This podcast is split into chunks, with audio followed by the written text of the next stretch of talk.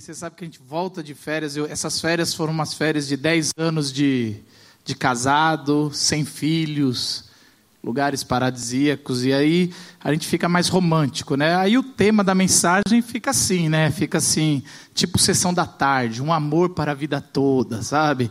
E a gente pega a primeira, primeira Coríntios 13, traz isso. E aí quem, se, se você está aí mó tempão sem tirar férias, fica nessa, porque eu estou assim na lua de mel, 10 anos de casado, vim com essa inspiração, e esse texto veio ao meu coração, falou, vou voltar com, com 1 Coríntios 13, nada, nada melhor do que trazer para essa tona, e é legal porque quando a gente lê esse texto, geralmente esse texto ele traz esse, esse ar romântico, as pessoas quando lêem esse texto fazem, ah, esse texto gera muito meme, bonitinho, com aqueles coraçãozinhos e tudo mais. Mas esse texto, na origem, não era para causar isso. E essa mensagem não vai causar isso. Tô, foi uma introdução de brincadeira. É, é o texto em si, esse texto de, de 1 Coríntios 13, que ele vai falar sobre o amor, ele, ele, ele geralmente, a gente usa esse texto, no, no, geralmente se ouve ele no, em, em casamentos, né? Ah, e não está errado usar em casamento, mas esse texto, com a, quando foi lido pela primeira vez pela, pela igreja de Corinto, ele não teve essa reação, que bonitinho, que gostoso, nossa, aqueceu meu coração. Muito pelo contrário, de, trouxe uma indigestão para aquela igreja, porque foi, é, a, esse texto, eu vou explicar isso, foi, foi indigesto. Paulo não está falando uma coisa muito agradável para a igreja de Corinto, se você é, se você fosse do primeiro século. E é exatamente isso que eu quero trazer. Nós, pregadores, temos a terrível mania, em vez de a gente ler e pregar nos casamentos cantares, eu não sei porquê, eu acho que a gente acha muito proibido para menores, então a gente evita cantares, pregar. A gente vai lá em 1 Coríntios 13 e, e fala do amor, mas esse amor aqui, ele é um amor muito menos é, de duas pessoas, esse amor não é o amor eros, esse amor não tem nada a ver com de, de falar, fazer uma declaração de amor usando, e muito mais o amor coletivo, o amor de comunidade, o amor de, de cidade, o amor de uma sociedade, é o que a gente precisa para o Brasil. E é interessante que a, a cidade de Corinto, a, a, o local aonde essa carta foi destinada, ela é muito parecida com a cidade de São Paulo. É uma cidade que está dois, é, entre do, duas águas, né, dois, é, um lugar de comércio, onde os, os mercadores estão é, é, se passam, um lugar muito rico, muito próspero. E lá ele tinha esse esse, as pessoas mudavam lá para empreender, não tem histórico, assim, um, um, lugar de raiz, um lugar onde as pessoas falam, minha família foi criada aqui, era um lugar onde as pessoas é, mudavam para lá para empreender, era um lugar onde tinha gente muito inteligente, muito capacitada, um lugar a, a, como se fosse de ambiciosos, pessoas que queriam se fazer na vida, ou pessoas que queriam deixar para trás a sua vida de interior e, e ver o que é o mais tecnológico da, da, da era grego-romana da época, eles iam para Corinto, era uma, uma cidade super para frentex, então você tinha lá é, uma deusa, não era nem um deus, era um negócio, já os feministas estavam em alta lá, então assim você tinha tudo para frente, igualzinho São Paulo. São Paulo é essa cidade que as pessoas vêm do interior, às vezes, para fazer uma faculdade. Aqui tem as melhores faculdades, aqui tem um emprego. E, e hoje mesmo, de manhã, eu estava aqui, alguém veio falar: Marcos, nós estamos. A hora que a gente gosta de alguém em São Paulo, eles se mudam. Já reparou isso? Você não pode fazer uma amizade que ele vai dar essa notícia para você. Ah, meu trabalho está mudando, ou eu estou indo para lá. E o sonho de qualquer paulista é sair de São Paulo. Você tem isso assim, ah, mas Marcos, eu não tenho esse sonho. Calma. São Paulo ainda não fez o que ele deve fazer com você. Então ele, ele faz isso. Se você não tem ainda, um dia você vai ter. E, e é interessante que eu estava vendo um guia de São Paulo, um novo guia de São Paulo na rádio, e os cariocas não entendem isso, porque os cariocas adoram o Rio de Janeiro. Às vezes eu fico assim, por quê, né? Eu sou casado com uma carioca, e eles adoram o Rio de Janeiro, as coisas naturais. E esse guia, ele era tinha uma subfrase dizendo assim: é, é, São Paulo não tem nada natural, por isso eu amo. E eu gostei disso, assim. É bem isso. É bem isso, não tem nada assim, sabe, de São Paulo. A gente quer se a gente acha que o, o, o, Parque do Ibirapuera é alguma coisa, sabe? Ah, vamos amar nosso Parque do Ibirapuera. Cara, qualquer parquezinho no interior é melhor que o Parque do Ibirapuera. Se você vai para o interior, é muito melhor, mas a gente gosta, é legal. Não tenho nada contra o Ibirapuera. Mas se você for para o Já, tem melhor, um parque melhor. Se qualquer lugar assim tem. E por quê? A gente tem esse amor e ódio, porque São Paulo é uma cidade de empreendedores, de gente. Agora eu vou dar uma enchida de bola em vocês, já que eu. De gente para frente, de gente super capacitada, de gente que está se destacando. E é isso, São Paulo é isso. E a gente ama e odeia essa cidade ao mesmo tempo. Eu adoro essa cidade. E eu odeio essa cidade. E é Corinto. Corinto é isso. E é interessante que quando Paulo, no versículo 4 a 7, a gente vai falar um pouquinho mais sobre isso, mas quando Paulo vai fazer a lista sobre o que é o amor, o amor é paciente, o amor é, não inveja, o amor não, não, não, não faz injustiça. Paulo não chega assim e vai fazer uma lista mais ou menos assim, vamos fazer uma lista o que é o amor. Aí Paulo deita numa rede e fala: Que diremos, pois, o que é o amor? Aí, o amor é, é bondoso, não é uma lista do que é o amor. Paulo não está pensando assim, vamos descrever o amor. Ele não está assim.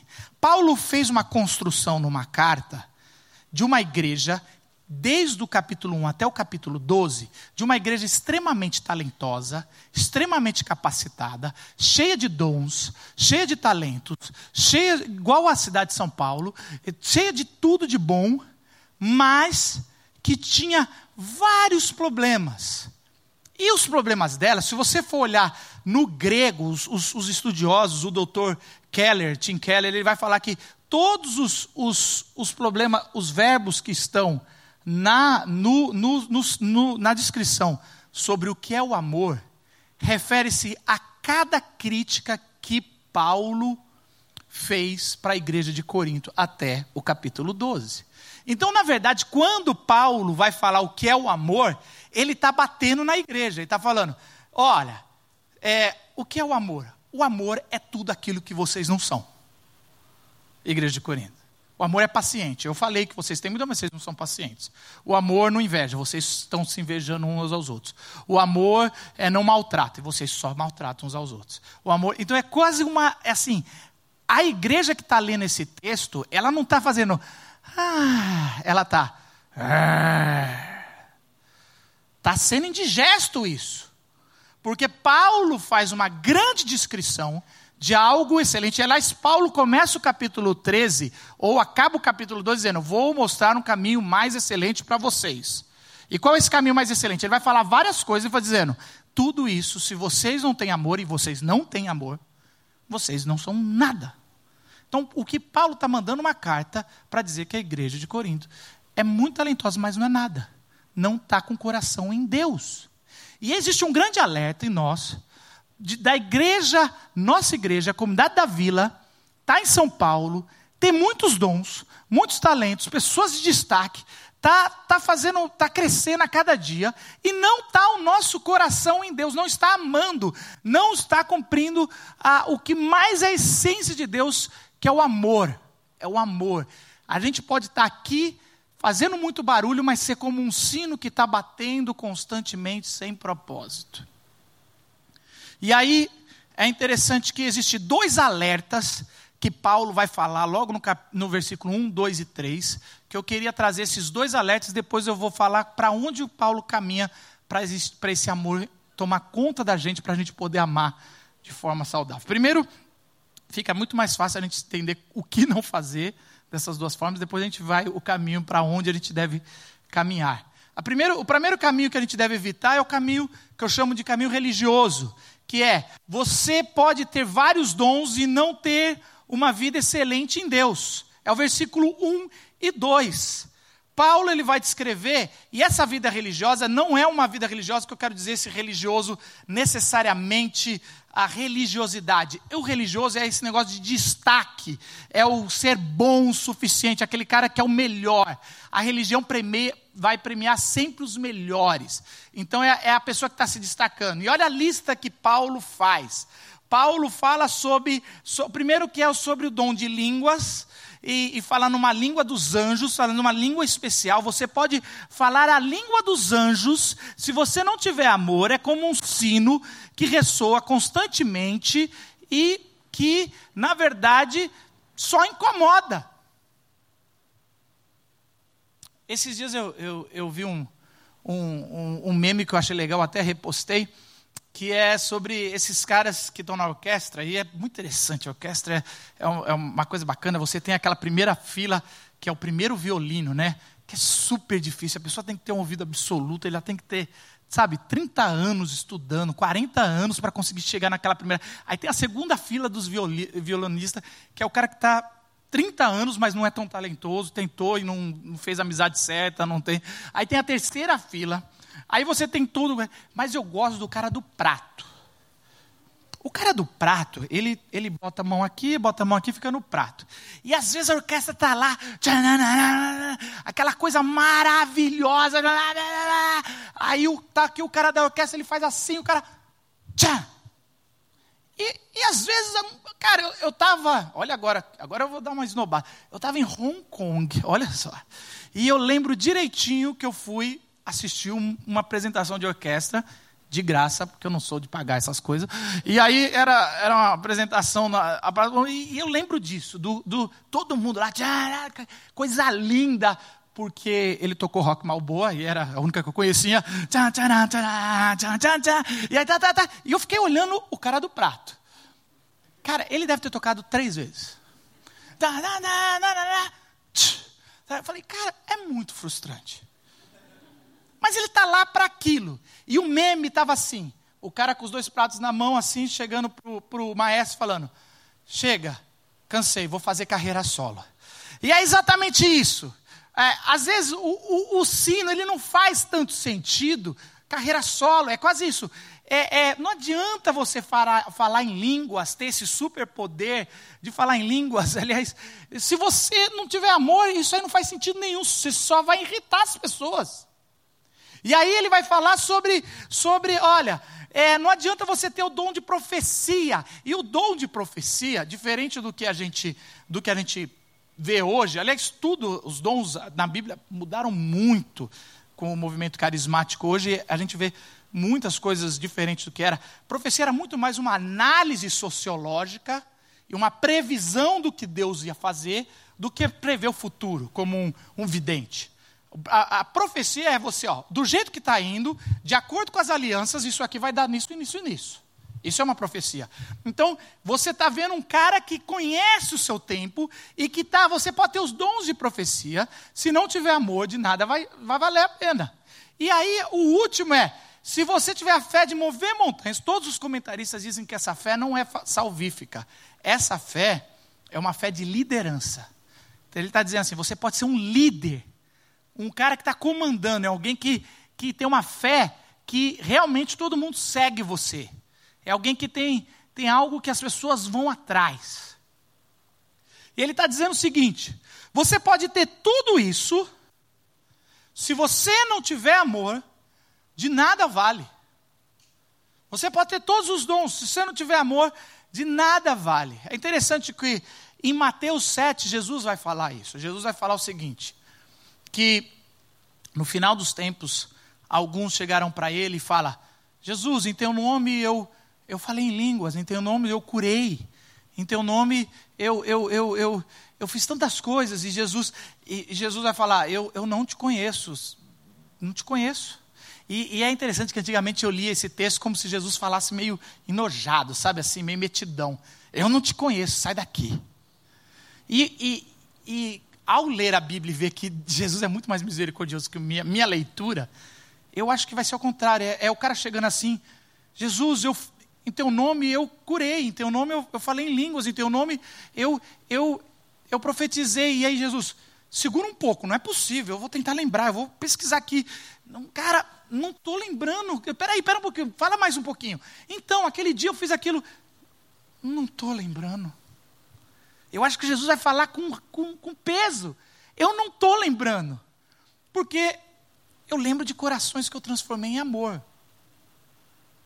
E é interessante que isso não quer dizer que é falso profeta.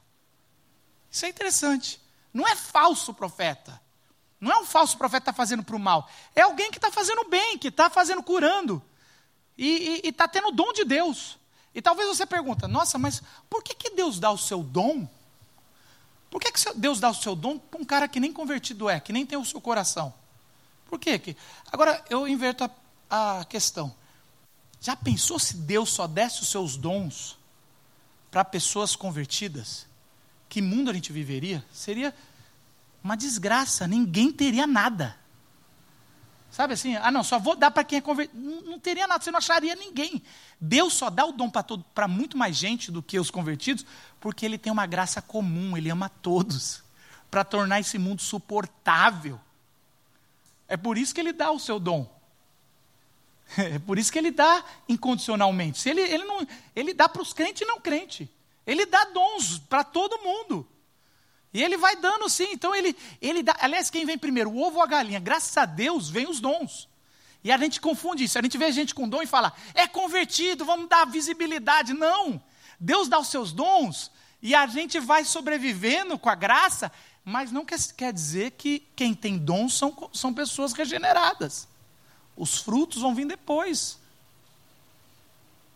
E a gente vai nessa, nessa, a gente vai entendendo um pouquinho mais sobre a graça de Deus. E aí Paulo muda o tom. Porque muitos estão ouvindo isso, e estão, da, da igreja de Corinto, estão falando assim, igual aqui em São Paulo, e eu sou um pouco desse. É isso mesmo, Paulo. Essa turma aí religiosa é cheia de dom, cheia de talento, cheia de. Mas não ama, na verdade. Na raiz não ama. Esse povo é assim mesmo, cheio de falar em línguas, mas não ama. Sabe? Eu conheço muita gente religiosa desse jeito. Fala em língua, dá profetada, não sei o quê, mas não ama. Não, amar para valer não ama. Aí Paulo fala: Ah, é? Você está concordando comigo? Então vou, vou dar mais um versículo. E aí ele vai para o terceiro versículo. E o terceiro versículo, ele fala o seguinte: Ainda que eu dê tudo aos, tudo aos pobres, tudo que possuo, entregue o meu corpo a ser queimado. Se eu não tiver amor, nada disso valerá. Você pode ter uma vida com propósito, uma vida boa, uma vida de caráter, uma vida do bem. Mesmo assim, ela não pode ser excelente perante Deus. É interessante, porque aqui ele vai em três níveis. Ele fala assim: você pode ser um cara consciente social, ao pobre, alguém consciente que, que os pobres precisam, alguém, alguém engajado socialmente. Mais que isso, alguém de, de, de, que vai profundo, que, que tem propósito determinado, que você vai dar todos os seus bens. Foi muito mais além do que muita gente que eu, quase todo mundo que eu vi alguém que dê tudo. E mais que isso, você pode ir até o fim, até ser queimado. E é interessante, esse ser queimado eu sempre li esse ser queimado como um ato religioso, né? Deve ser que quando eu era adolescente eu, eu ouvi uma banda chamada Rage Against the Machine e a capa era um cara sendo queimado.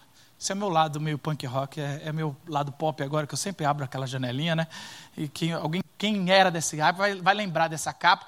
E eu sempre lembrava desse, desse cara tacando alto fogo nele, era uma capa censurada na Califórnia, eu adorava esse CD.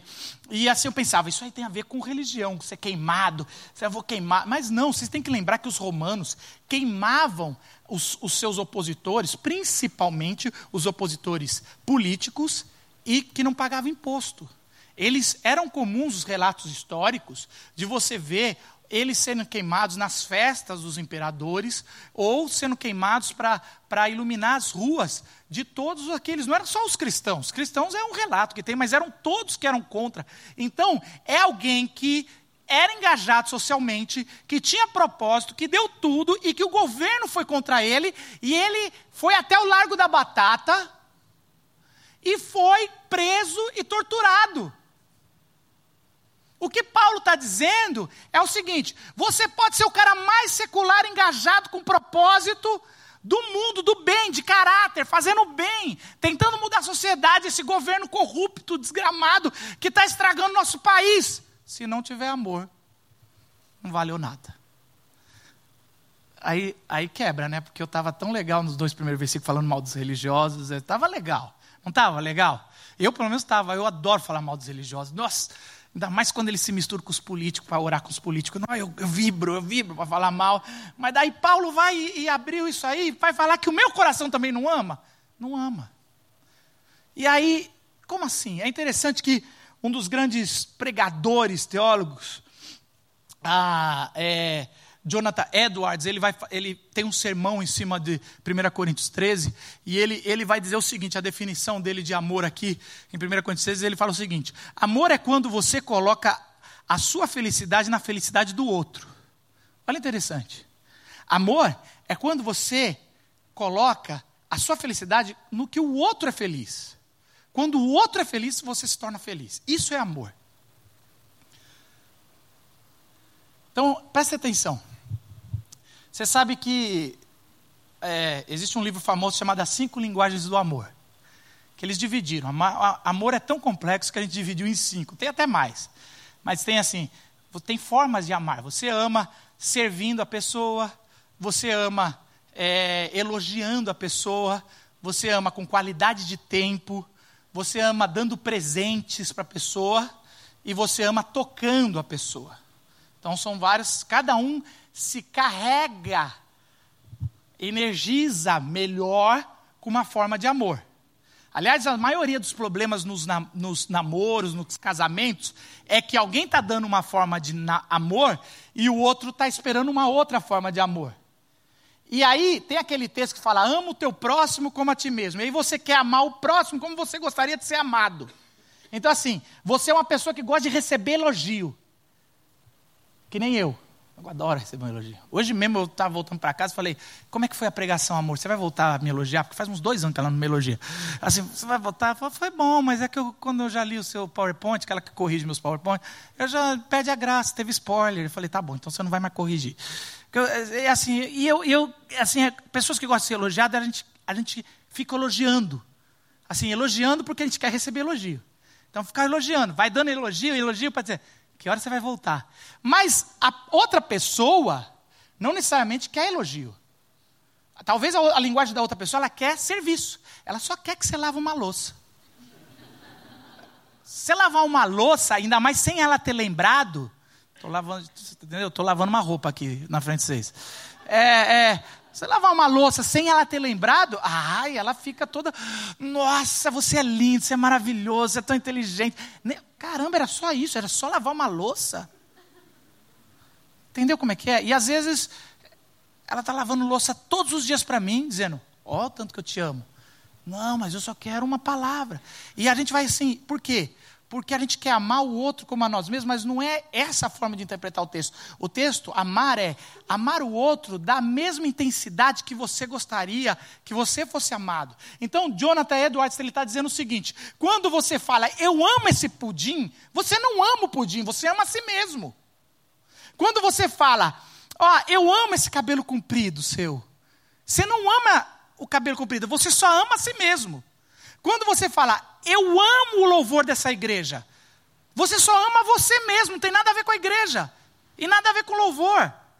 Nós amamos a nós mesmos. Então é possível você fazer tudo pelos pobres, dar a vida pelos pobres, por uma causa, fazer tudo pela coisa, e não tem nada a ver com o próximo, tem a ver só com você, com a sua autojustificação, com salvação própria, com você, e não ter amor nenhum.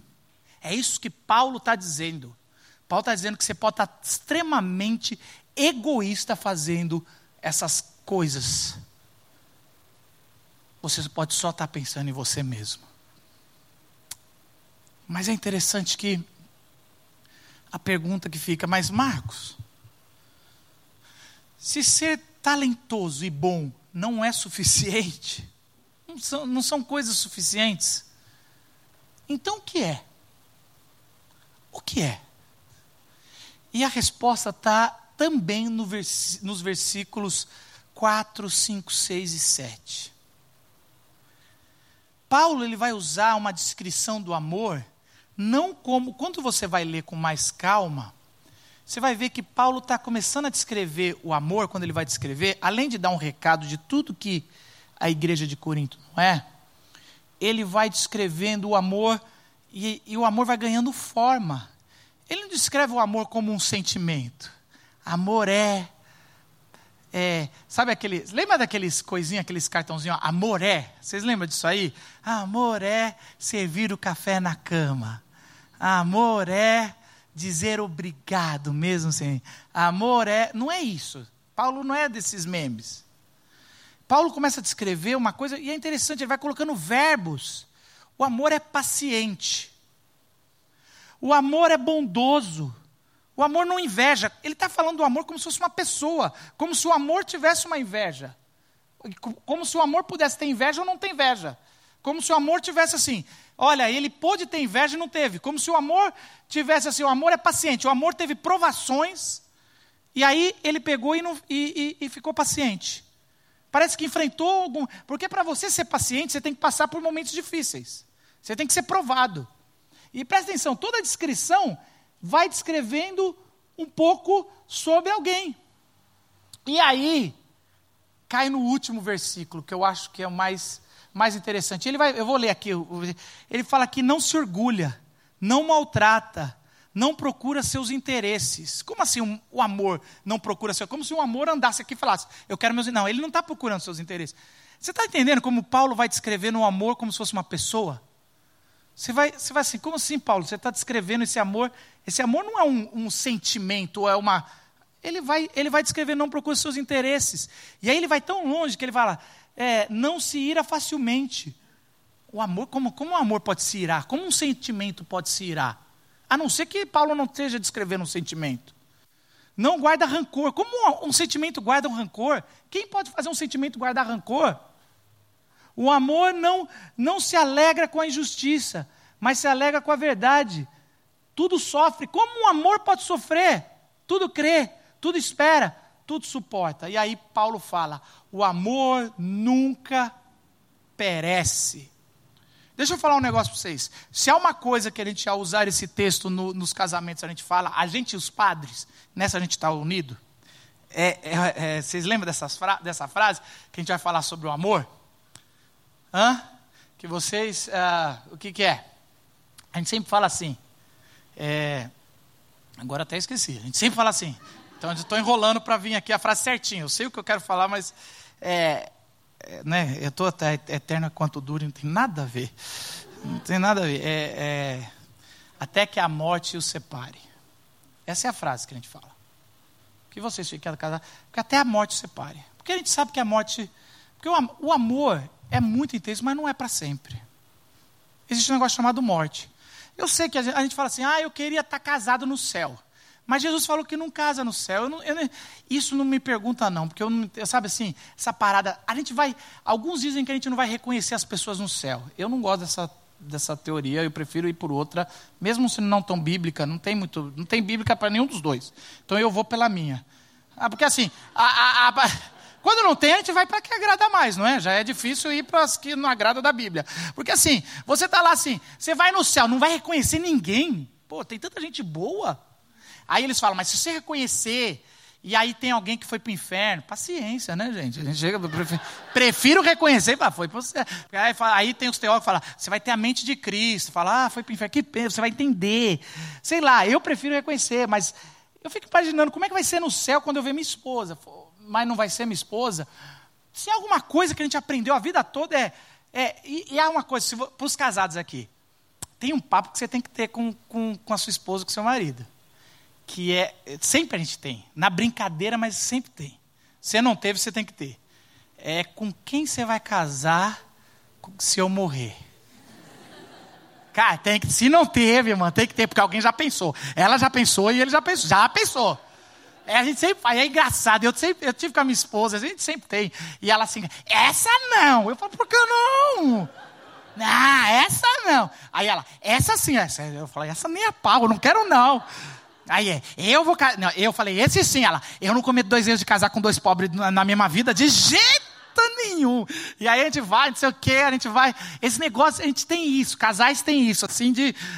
E é, é, engraçado que no final a gente fala, amor, casa com quem você quiser, só toma cuidado com nossos filhos, tem que ser alguém que vai cuidar. Eu sei, quando a gente tem filho, a gente tem medo com quem vai casar por causa dos filhos. Eu não tô nem aí, Michael. Eu já fui. Não tem mais ciúme. Desculpa para falar quem está casando aí, ó. Você daqui a duas semanas. Eu sei, mas depois tá nem aí, é só para cuidar bem dos filhos.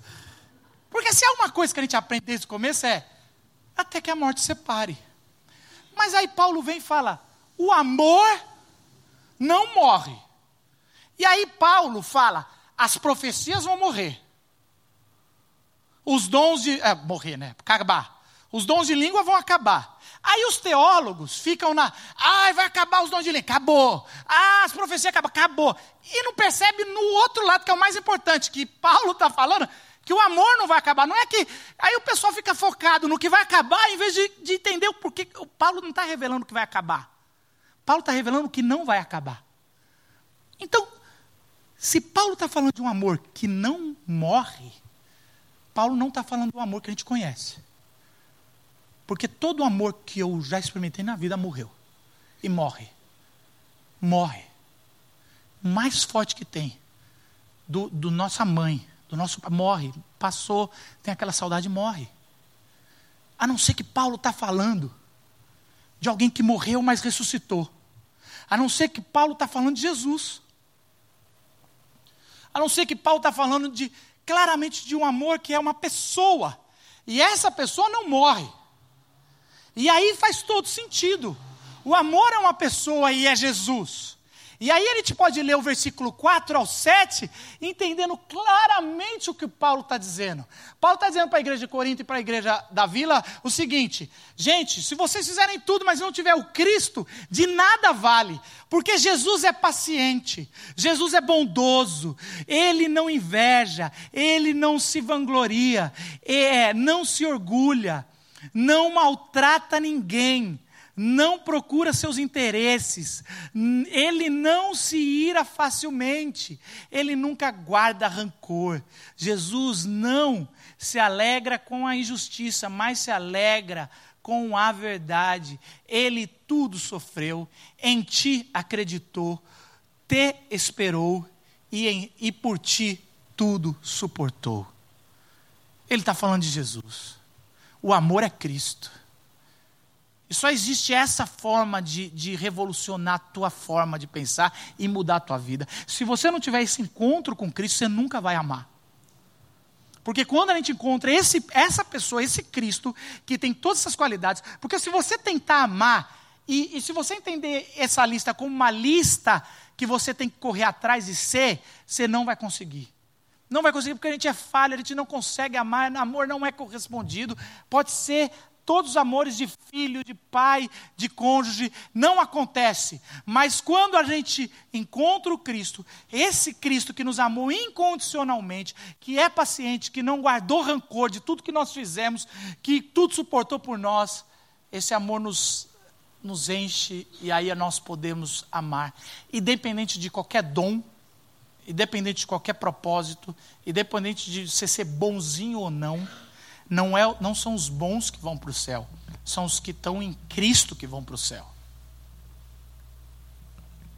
Estão entendendo? Essa é a divisão. Ou está em Cristo, na graça dele, ou não está, não é desempenho. Não adianta fazer, fazer, fazer. Era assim na igreja de Corinto e a gente tem essa tendência da gente imitar a nossa cidade de São Paulo, fazer, fazer e não ser. E é exatamente isso que Paulo está dizendo.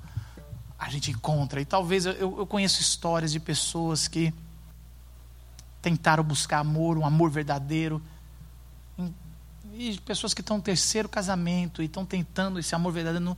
Talvez, gente, tem gente que nunca vai encontrar um amor para a vida toda. Tem a música do Frejá que fala assim: procura um amor que seja bom para mim.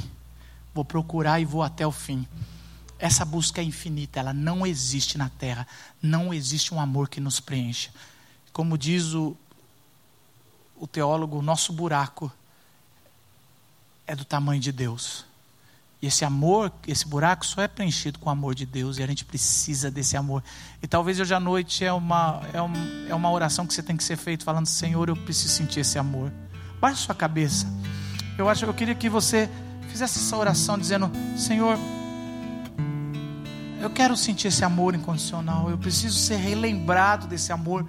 Eu estou ainda vivendo na lei. É, é, é incrível como Paulo não escreve o amor não adultera, o amor é, não mata. Paulo não está descrevendo lei. Paulo foi mais profundo que a lei. Paulo está revelando algo que a lei ainda não tocou, que é o amor, é o Cristo. Talvez você está precisando sentir esse amor, o amor incondicional profundo de Jesus Cristo, a graça que explode. Você precisa ser amado, amada como nunca antes. Você nunca vai encontrar aqui na terra alguém que te amou como Cristo. E talvez essa noite a tua única oração que, que tem que ser feita é: Senhor, derrama esse amor.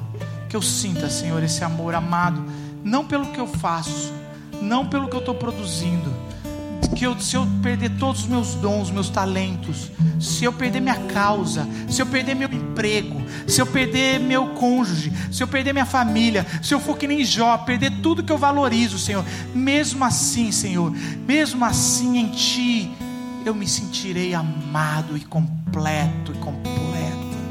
Em nome de Jesus, Senhor, derrama o Seu amor e que esse lugar esteja cheio, Senhor, de filhos e filhas amados e que esse amor transborde, Senhor, para o próximo. Não como uma lei, como algo que nós temos que fazer, mas como algo, algo que a gente vai viver, Senhor, de alguém que é amado, amado, de filhos bem resolvidos com o Pai, de filhos bem criados, de filhos amados que vão para fora da casa e falam e não precisam competir, agir como meninos que não foram amados pelo seu, seu pai. Em nome de Jesus, Senhor.